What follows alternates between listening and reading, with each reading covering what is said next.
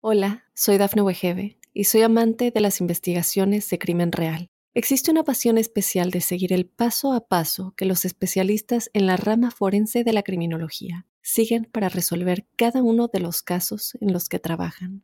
Si tú, como yo, eres una de las personas que encuentran fascinante escuchar este tipo de investigaciones, te invito a escuchar el podcast Trazos Criminales con la experta en perfilación criminal, Laura Quiñones Orquiza en tu plataforma de audio favorita.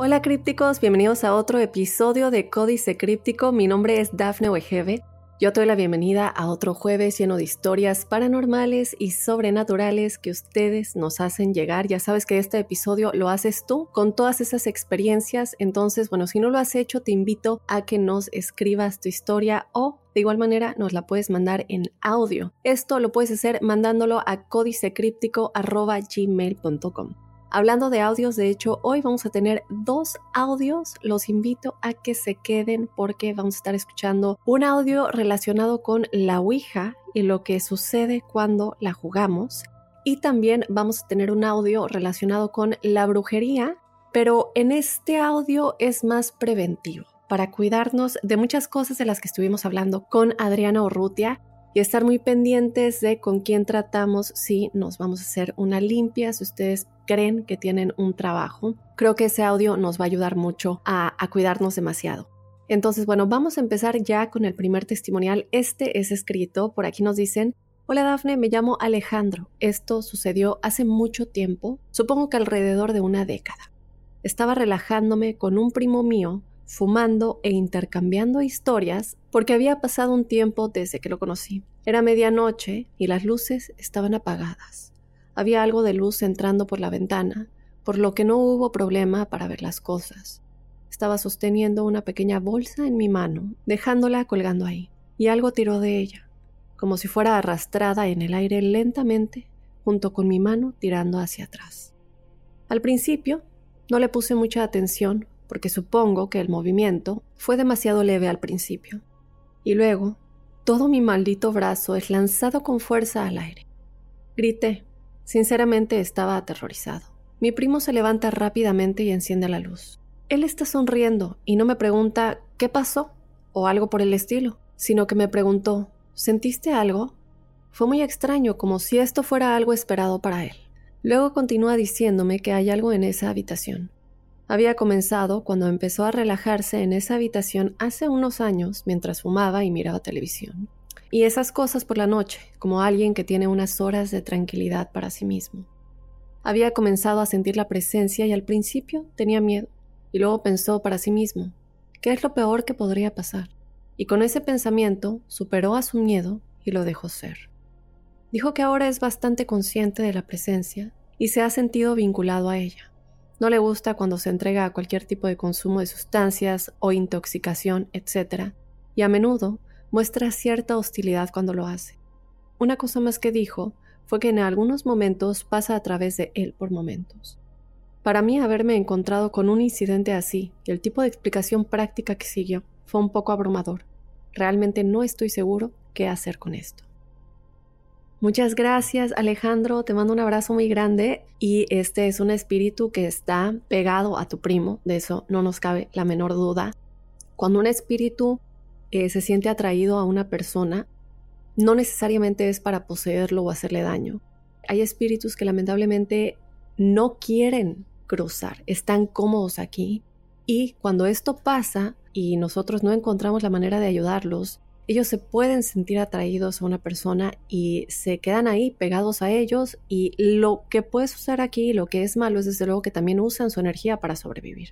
No es un espíritu que se vea que tiene malas intenciones, como dices, incluso le molesta cuando tu primo pues está bajo las, las bajo la influencia de alguna sustancia o está intoxicado, entonces es un espíritu que le ha agarrado cariño a tu primo. Lo malo puede llegar a suceder cuando este espíritu ya se sienta muy posesivo, eh, celoso o celosa, este eh, espíritu, de otras personas y comience a influir en cómo se siente tu primo hacia esas otras personas. Pueden ser amigos, pueden ser familiares. Y cuando llegue alguien a tratar de ayudar, porque ya comienzan a notar un comportamiento extraño en la persona que está teniendo esta influencia, este espíritu, para ayudarlo, es mucho más difícil porque el espíritu no va a querer colaborar con esas personas si intentan hablar con él o intentan hacer que se manifieste. Y esto eh, lo hemos visto en muchísimos casos que cuando una persona tiene un espíritu pegado a él o a ella y se empieza a dar cuenta que al principio puede ser un espíritu muy amigable, incluso eh, se siente que tiene aprecio por ti, como lo digo, no son eh, espíritus que tengan una mala intención, pero siguen pegados a ti porque se sienten atraídos a, a ti en este plano y se te pegan. Y lo que puede suceder aquí es que cuando alguien intente ayudar, o esta persona llame a alguien para eh, ver qué es lo que busca, qué es lo que quiere, los investigadores que vayan a intentar ayudar a esta persona no van a lograr comunicarse con el espíritu porque el espíritu le va a pedir a esa persona que se vayan si quieren que el espíritu hable. Solamente voy a hablar con tal persona, es decir, en este caso podría ser tu primo o en, varios de los casos de lo que les estoy contando, desde luego ah, son, otras personas hay el caso de un chico que se llama eh, Mati Magarasi y él vive en New Jersey y hace un tiempo pidió ayuda porque había un espíritu en su casa que estaba pegado a él. Y lo mismo, al principio todo bien, sin ningún problema, pero después las cosas empezaron a empeorar, ya había problemas en la casa, había problemas con su familia, se escuchaban muchos ruidos. Él comenzó a tener una novia, relaciones y ese espíritu pues ya no estaba contento y ya no era tan amigable. Entonces cuando él busca ayuda de un psíquico, el psíquico le dice, bueno, es una energía que ya se ha transformado y no te va a dejar y no quiere que interactúes con nadie más. Él busca a otras personas para que lo ayuden, estos investigadores llegan a su casa con muchísimas cosas para intentar comunicarse y entender qué es lo que busca, lo que quiere. Y ya una vez que se tenga una comunicación, a lo mejor el motivo puede ser un poquito más claro para saber qué dirección tomar, si es un exorcismo o si es una limpia o qué dirección se debe tomar. Pero no pudieron comunicarse y solamente les sucedía que se les apagaban las cámaras, se les apagaba la luz, los equipos y solamente acordaba a comunicarse cuando Mati estaba solo en el cuarto. Ahí ya comienza a suceder el hecho de que, bueno, si esta relación o este apego con esta persona, en este caso tu primo, eh, sigue avanzando y este espíritu no se va o no cruza o no se mueve y sigue apegado a tu primo, pues puede llegar a un nivel un poquito más grave. Pero bueno, esperemos que no sea así. Por ahora lo que nos dices es que es un, un espíritu amigable que, como dices, no trata de cuidarlo, incluso no le gusta que tome o que fume y todo eso. Entonces lo más importante creo que es estar pendiente del comportamiento de tu primo, de que su energía pues no cambie o de que no comiencen a haber conflictos o que se aleje de las personas que quiere eh, y, de ahí pues ya comenzar a ver qué, rumbo se debería tomar. Pero bueno, Alejandro, muchísimas gracias por contarnos tu historia. Yo te mando un abrazo críptico enorme. Vámonos con otro testimonial. Este nos llega en forma de audio. Por aquí nos dice, ¿qué tal Dafne? Mi nombre es Selene, te escucho desde Monterrey, Nuevo León. Soy 100% críptica y te comparto mi historia para ser parte de algún episodio de testimoniales. Autorizo puedas dar mi nombre. Esta es una de muchas. Espero pronto compartirte más. Sigue conquistando audiencia y cosechando éxitos con tu fabuloso podcast. Mil gracias, Selene. Gracias, gracias. Te mando todo el amor del mundo hasta Monterrey, Nuevo León. Y bueno, vamos a escuchar el audio de esta críptica y regresamos para comentarlo. Hola Dafne, te saludo desde Monterrey, Nuevo León. No me pierdo ninguno de tus podcasts. Te sigo hace tiempo desde el otro podcast. Y por fin me decidí a contarte una de mis historias. Yo creo que esta es la la historia más fuerte que me ha tocado vivir de una cuestión sobrenatural o paranormal. A continuación te voy a describir lo que sucedió. En aquel entonces yo vivía en, mi ciudad de origen, allá en el estado de Hidalgo. Es una ciudad industrial llamada Ciudad Sagún. En esa ciudad hay un estadio de béisbol. Em, y pues esto que me sucedió aquel día, estaba acompañada por dos amigas. Íbamos en la preparatoria. Esto pasó hace muchos años. Y bueno, decidimos no ir a clase, decidimos hacer algo diferente y elegimos ese lugar para ir a jugar la Ouija. Sí, jugar la Ouija. Mala decisión. Aquí quisiera hacer una advertencia para todos aquellos que tienen la intención de jugarla. No lo hagan, de verdad, se abren portales muy peligrosos porque jugar con todo esto es jugar con el demonio es algo muy riesgoso y trae muchas em, consecuencias negativas a la vida. Lo, sé por experiencia propia, por lo que yo advierto a todos aquellos que no lo hagan y que si alguna vez lo han jugado, que no lo vuelvan a hacer, en verdad. Bueno, ese día, eh, cuando llegamos ahí al estadio, vimos que estaba vacío, nada más estaban dos personas, que era una parejita de novios que estaban en, en, la en las gradas echando novio, ¿no? Ellos en, su, ellos en su asunto y nosotros, pues, nosotras llegamos a, con esta intención de sacar la ouija y hacerle preguntas y tal cual. Eh, nosotras estábamos sentadas más o menos como a unos 20 metros de esta parejita. No estábamos en las gradas, estábamos en otra zona del estadio.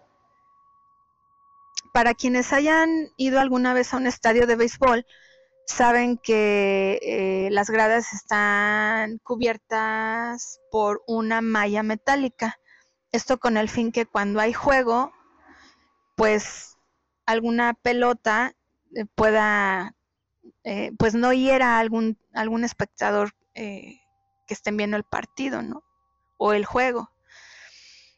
¿Por qué menciono esto? Porque es, importante para algo que voy a mencionar más adelante. En ese lugar donde nos sentamos a, jugar la Ouija, no, eh, era un lugar donde no había sombra. Cabe mencionar que era un día bien caluroso. Recuerdo que era bien caluroso ese día. Y eh, pues ya estábamos sentadas, hicimos ahí preguntas a, la tabla, eh, de cada una nos tocaba hacer alguna pregunta. Y así pasó un rato y no obtuvimos ninguna pregunta, no se movió nada, no pasó nada absolutamente. Después de un rato, pues nos empezó a aburrir y una de ellas empezó a maldecir la tabla de que, pues, por malas palabras porque no funcionaba nada de lo que le preguntábamos ni pasaba nada. Al sentir ya demasiado calor porque este el sol estaba muy fuerte, pues buscamos un, un lugar donde refugiarnos del sol y este lugar era la tabla, perdón, la banca donde en los partidos pues se sientan los jugadores que no están jugando, los entrenadores o el demás staff de los equipos que es un, lugar con un techo de, cemento y hay una, una banca como de cemento también y unos asientos. Entre esta tabla y la malla metálica que les comenté al principio, pues había más o menos como un metro y medio. Es importante recordar esto por algo que voy a mencionar. Una vez ya estado, estando ahí en esa banca, guardamos la tabla Ouija en la mochila y, empezamos a, platicar de otra cosa. En un momento eh, dado, oímos un, golpe en el techo del, de cemento que estaba, que teníamos encima nuestro. Y luego otro. Y nos dimos cuenta que eran pedradas porque veíamos las piedras caer a un costado Oíamos cómo aventaban la piedra y rebotaba y se caía hacia el suelo. Y otra, y otra, y ya cuando vimos ya era una lluvia de piedras. una lluvia de piedras.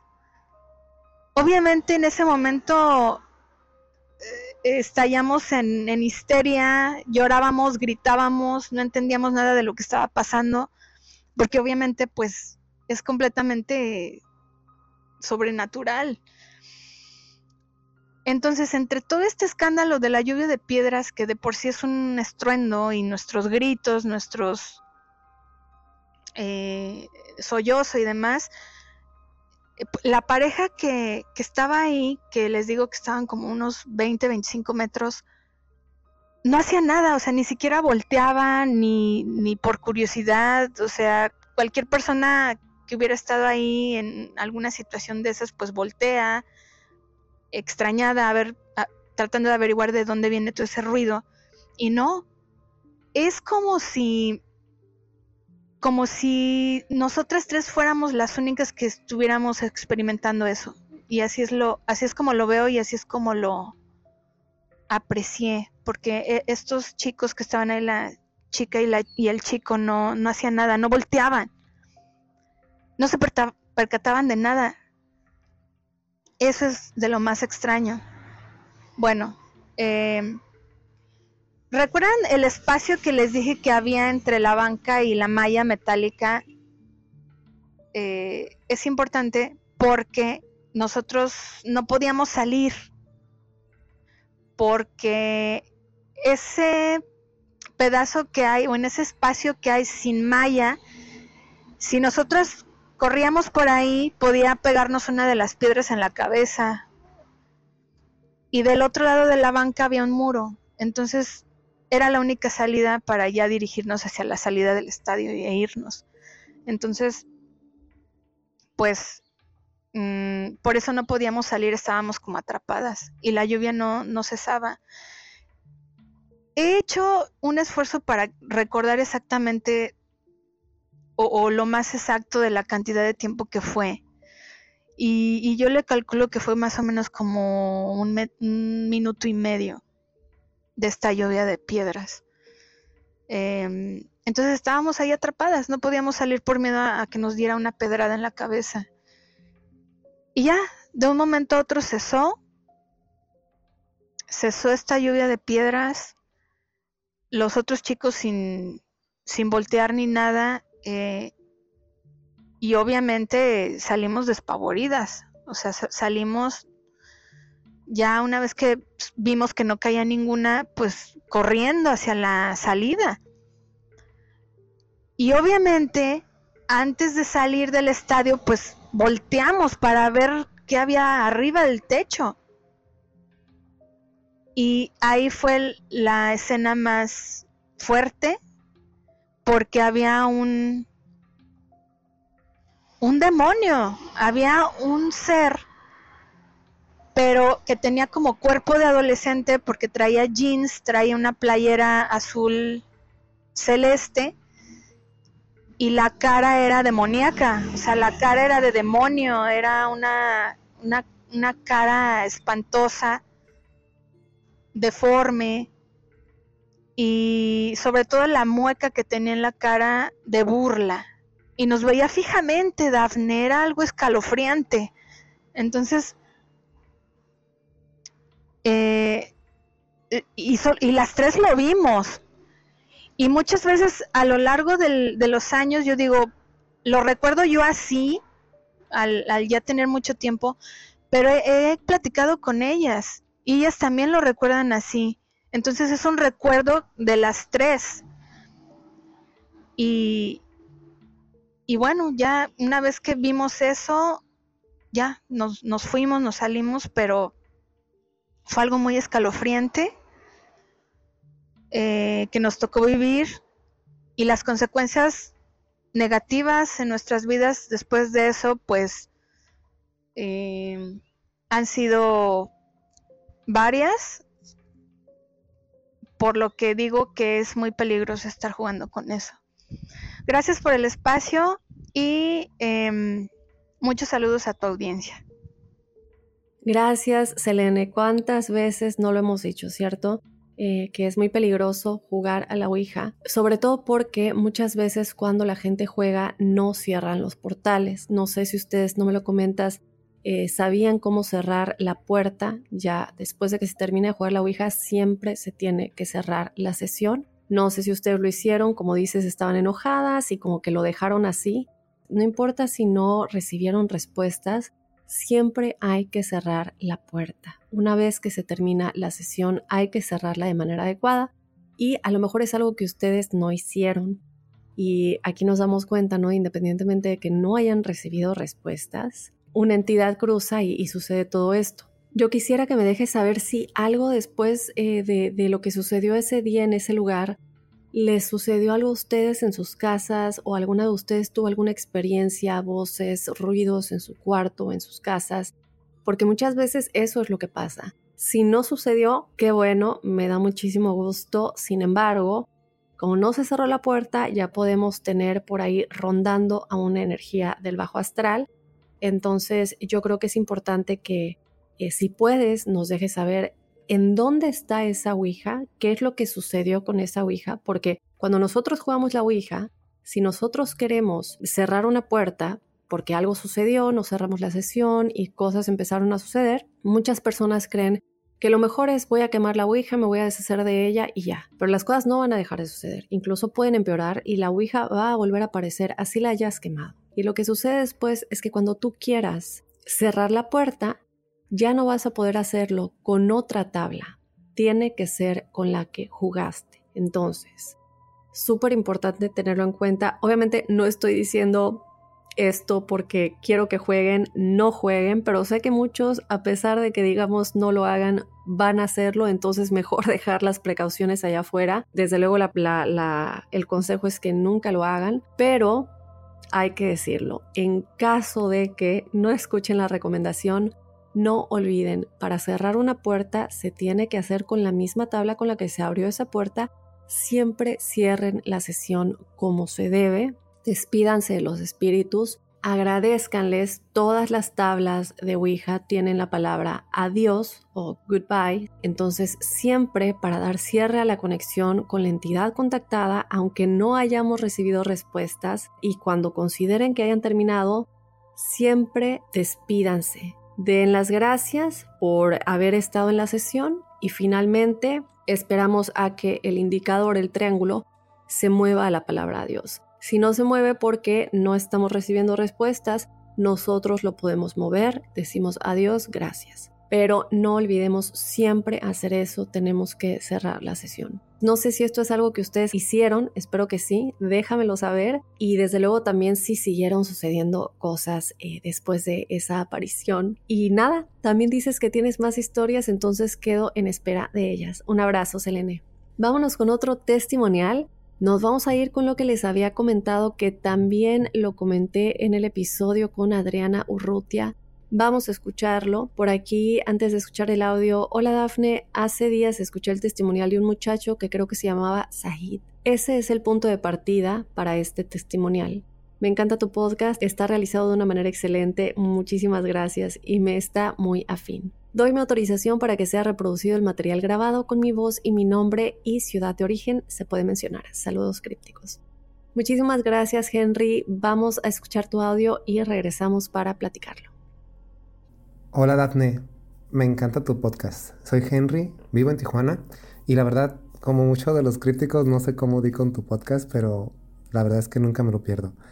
Debo admitir que soy una persona muy escéptica y que busca siempre poner la razón y el sentido común por encima de cualquier sensación que pudiera parecer paranormal o sobrenatural. Y aún así me mantengo con una mente abierta, paciente y siempre alerta. A lo largo de mi vida eh, sí tengo dos experiencias muy claras, una en lo paranormal y otra observando el cielo. Son situaciones que me gustaría compartir en otro momento, porque hoy quisiera hablar de otra cosa. Escuchando los testimoniales, me topé con la historia de un chico llamado Said. Said, Said, algo. Tenía un acento colombiano, recuerdo. Eh, su historia me conmovió, me conmovió mucho. Eh, cómo él y su familia enfrentaron situaciones difíciles debido a a una especie de, influencia o de trabajo que que alguien estaba realizando y que fue gracias a que él acudió con, una, con un curandero o algo así que, que logró expulsar esa maldad o esa energía que él describió como una araña eh, al vomitarla en una cubeta y después eh, eh, luego que encontró en su casa algunas cosas cuando este señor pasó a hacer una limpia, ¿no? esa noche yo recuerdo muy bien que iba manejando y escuché todo el podcast muy detenidamente y me hizo pensar mucho en una experiencia que, tuve, que tuvo mi mamá. Eh, y aquí es donde pasó otra cosa. Yo tengo la certeza que hay algo mucho más grande que nosotros, eh, que existen entes de oscuridad y así, así como entes de, luz y que eh, otros oscilan entre, entre esas dimensiones, están atrapados, eso y muchas cosas más complejas que un pensamiento simple no podría contestar. Y de nuestro lado, como seres humanos, hay personas que tienen la habilidad para, para encontrar ese vínculo, para moverse entre esas fronteras, ir, venir, traer información. Pero también hay charlatanes y, este es un caso. Mi mamá, mi mamá estaba enfrentando un problema de salud no grave, pero ya era muy crónico y no lograba salir de eso. De eso que los doctores no saben qué tiene y no saben qué tiene, que le dan medicina para esto y que medicina para lo otro. Eh, un caso muy común en Latinoamérica. Y bueno, hasta que un tío, un tío le recomendó una especie de chamán. Bueno, es mi gato. Eh, un tío le, le, recomendó una especie de chamán que estaría en la ciudad, eh, específicamente en Los Ángeles. Ahí estaba vacaciones con él y dijo, hay una persona que te puede ayudar, que ha estado ayudando mucha gente, pero está nada más ciertos días y, tienes que estar ya y vamos hoy porque si no ya no lo alcanzas. Va a estar hoy, mañana y pasado, algo así. Mi mamá, eh, pues se, pues dijo, pues, pues, sí, ya han tantado tantas cosas que vamos a ver, ¿por qué no? Esa persona estaba en una especie de local. En Estados Unidos se acostumbran mucho estas plazas de locales eh, como empresariales, o sea, son como placitas donde tú rentas tu local y lo pagas por una semana, por un mes o por un año y, y ahí pues atiendes tus negocios, ¿no? Y este se notaba que era un lugar temporal, o sea, porque no era un instituto holístico ni era una casa de nadie, era un, un local. Y ahí así estaba atendiendo la gente.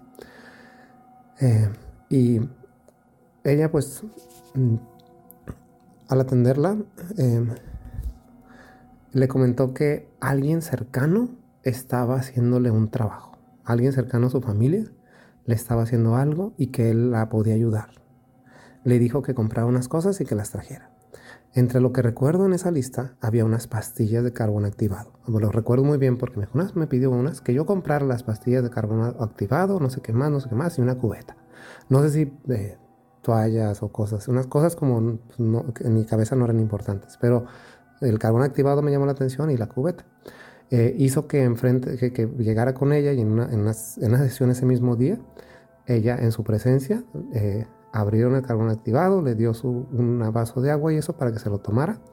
le ayudó a tomárselo y, y, y, ya le dijo que esperaran ahora. Bueno, después, una, una sesión pues que supongo que implicaba muchas otras cosas, que ahora había que esperar y, ya. Y pues mi mamá no pudo vomitar nada. Eh, la envió de regreso a casa con la consigna de que revisara las heces y que no, no le diera flocha al baño y que si pudiera usar la cubeta para estar revisando si salía alguna cosa extraña. Entonces, así lo hizo. Después de varias horas esa noche, entre una diarrea tremenda, logró sacar algo muy feo. Una cosa súper espantosa al evacuar. Mi mamá y mi tía estaban asustadísimas. Eran unos restos de una especie de cangrejos, langostas, tenazas, como un demonio negro. Eh, y eso con todo el material orgánico era una cosa espeluznante. Eh, ella tiene fotografías de esto y, este, y la manera en que me lo detalló, pues sí, me súper asustó a mí también.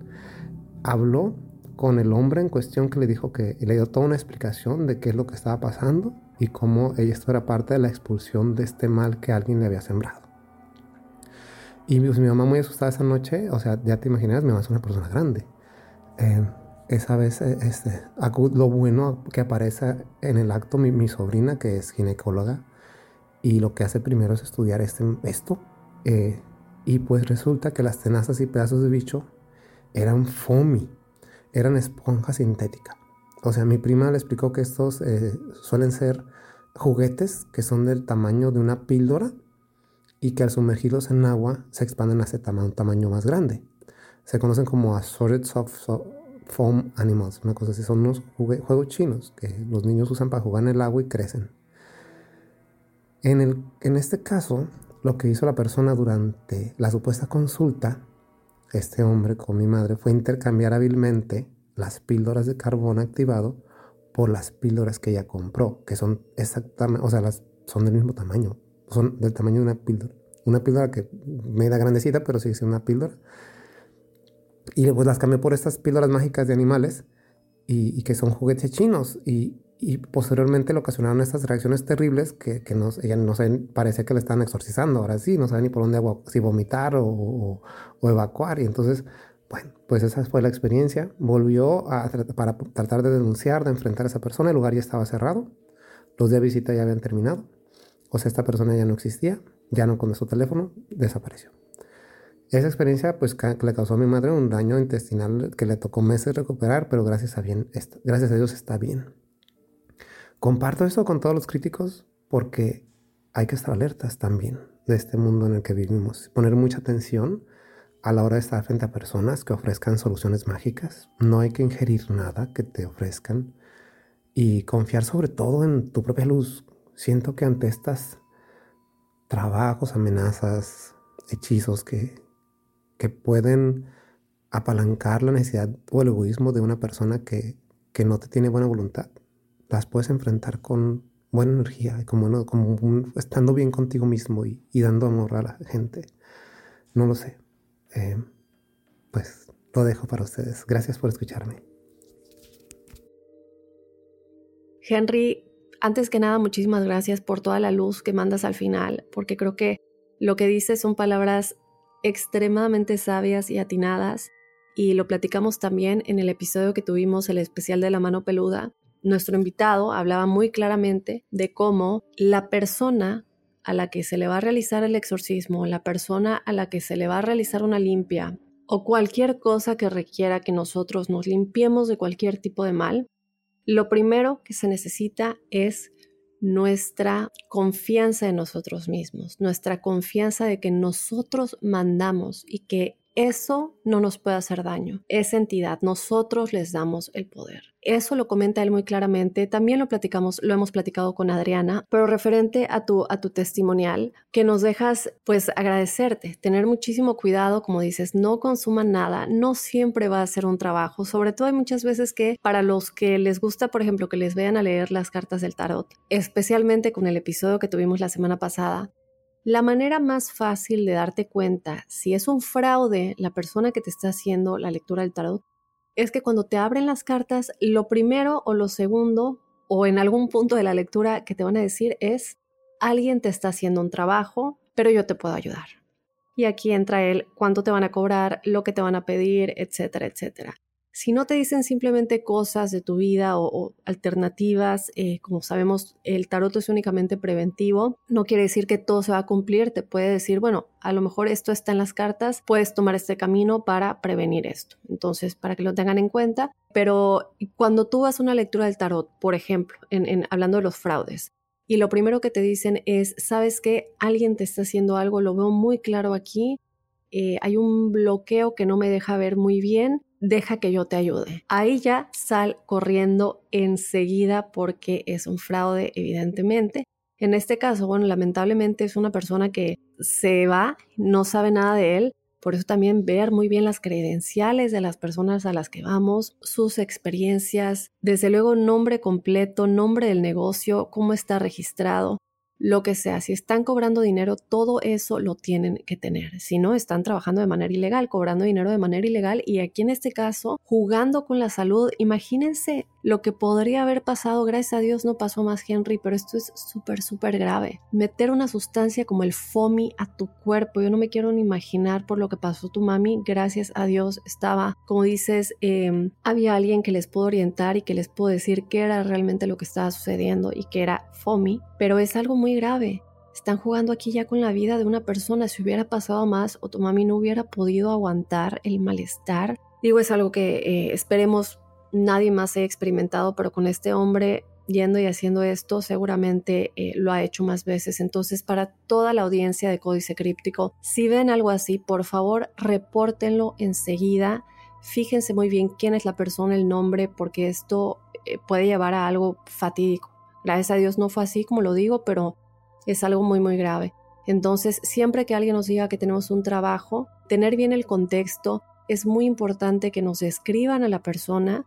Y muchas veces cuando alguien te hizo un trabajo, la persona te puede describir quién lo hizo. Te puede decir, me parece que es tu cuñada, es alguien alta, es alguien de ojos verdes, o te pueden dar, es tu exnovio, tu ex esposa.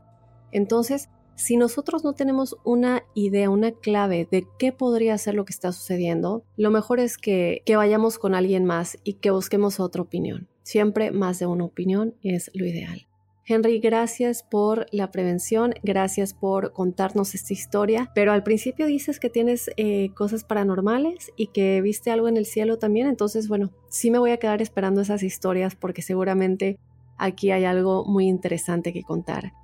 Y bueno, crípticos, de esta manera vamos ya a finalizar con los testimoniales de esta semana. Hay muchísimos más, entonces yo te invito a que no te pierdas el episodio del próximo jueves con más testimoniales crípticos. Y desde luego yo te espero este lunes con otro códice críptico.